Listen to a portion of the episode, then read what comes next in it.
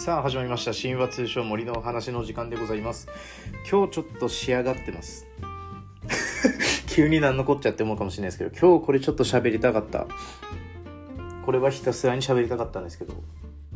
まあちょっとあの最近の近況も踏まえながら喋っていこうかなとか思ってたんですけど今日ちょっと10分で話しきれるか分かんないで早速本題に入りたいと思います。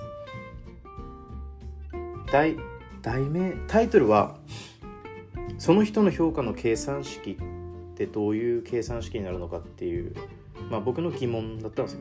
数式に表せるのかっていうその人の評価を。で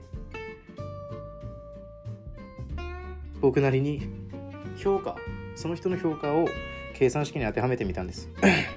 でまあ簡単に結論から言うとこれいろんな人も喋ってるんです。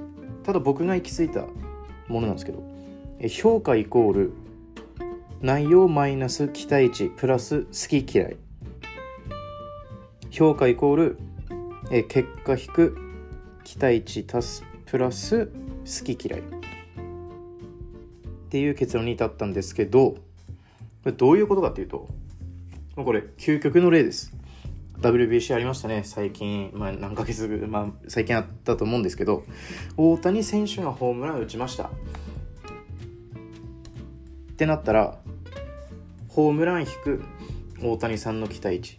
プラスその人その人人それぞれの大谷選手への好き嫌い。がその人の評価になるっていう僕の考えなんです例えばですよ。WBC で僕が打席立って僕がホームラン打ちました。ってなったら大谷選手と結果は変わんないですけど僕に対して WBC で打席立ってホームラン打つなんて誰も持ってないんですよ。だ期待値めっちゃ低いんですよ。で、まあ、そプラス僕のことが好きか嫌いかっていうのが分かれるんですけど期待値恐ろしいほど低いんですよ。僕が打席立った時って多分。えこいつ打てる？みたいな。本当に打てますか？っていう感じでだから俺がホームラン打った瞬間え？マジで？あいつすげえ！っていう盛り上がり方しますけど大谷がホームラン打った時いやナイス大谷。ってなるんですよ。いやもちろん大谷がホームラン打ったこともすごいけど俺がホームラン打った時は多分えー、っていう衝撃の方が勝つ。その人僕の評価は大谷がホームラン打った時よりも高いはずなんですよ。同じことをしてるのに。これね口で説明するのめっちゃ難かったんだけどとにかく喋ってみようと思って。評価イコール結果マイナス期待値プラス好き嫌い。で次これ好き嫌いいきますけど。僕のことが死ぬほど嫌いだったとしたら多分ホームラン打ってもマイナスなんですよ。まあマイナスっていうか嫌いはマイナスなんで。で好きがプラス。だって自分の好きな野球選手が活躍したら嬉しいじゃないですか。ただあんま好きじゃない選手が活躍してもそんなに期待もしないしあんま好きじゃない。ってなると好き嫌いはプラマイになってくるんですよね。なんでどんだけすごいことを同じ人がしたとしても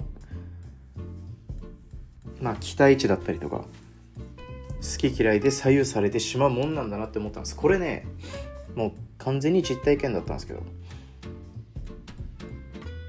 まあもう会社で44歳の方がいるんですけど44歳で担当の方。で僕21歳で担当。やっぱ違うんですよ。年倍から離れてるから。同じことをしたとしてもいや44でそれできて当たり前じゃねって言われるしでも俺ができたら「おおよくやった。よくやった」って言われるんですよ。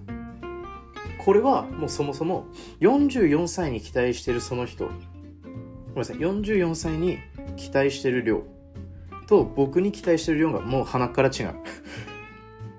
同じことしてもそりゃ違うんですよ。だからそもそも期待値をあんまり上げすぎない。いやまあもう俺絶対今日はいける今日はやれるホームラン打てるとか今日はもう爆発的に活躍できるっていう時は期待値上げていいと思いますけどなんでねちょっと44歳の、まあ、会社の人がいるんですけどその人とちょっと喋ったりとかした時にちょっとそう思ったっすね。でもこの44歳の人はやっぱり好き嫌いとかも関わってくるってさっき話したんですけど44歳で期待こんだけの期待をかけてるのに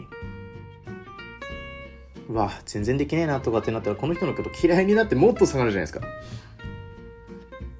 でもだんだんだんだん信頼積み上げていけばまあ好きになってってプラスに変わっていくわけで。だ計算式に表すとこういうことなんだなって思った時に結果を評価を上げたいなら結果を上げるか期待値を下げるか好きか嫌いかまあ好感度っていう言い方にしようかな。好感度を上げるか。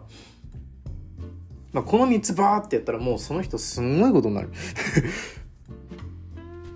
これはもう僕なりの計算式なんですけど。いやでもこれ合ってると思うんだよな。違うなって思ったらちょっとインスタの DM でも何でもコメントしてほしいなって思うんですけど。これはうん。評価イコール結果引く期待値プラス好き嫌いだと思うんだよなそれそうなんだよ。期待してる値も違うしさ。同じことやったとしてもやっぱり。その場面とかさその人がもう絶不調。ごめん何回もごめんなさい。WBC で村上がずっと不調だったけど準決勝でサヨナラ打った時ってお村上。村上の期待値あの時多分最低一番下だったと思うんですよ。だから逆にこれ置き換えてみましょう。あそこで大谷がサヨナラ打ってたら大谷多分みんな期待するんですよ。いやそれは村上にも期待してましたよ。ただいやどうだろうな不調だしな村上って思っちゃってんですよ心のどっかで。ってなるとやっぱ大谷がそこでサヨナラ打ってたらうわさすが大谷ってなってるはずなんですよ。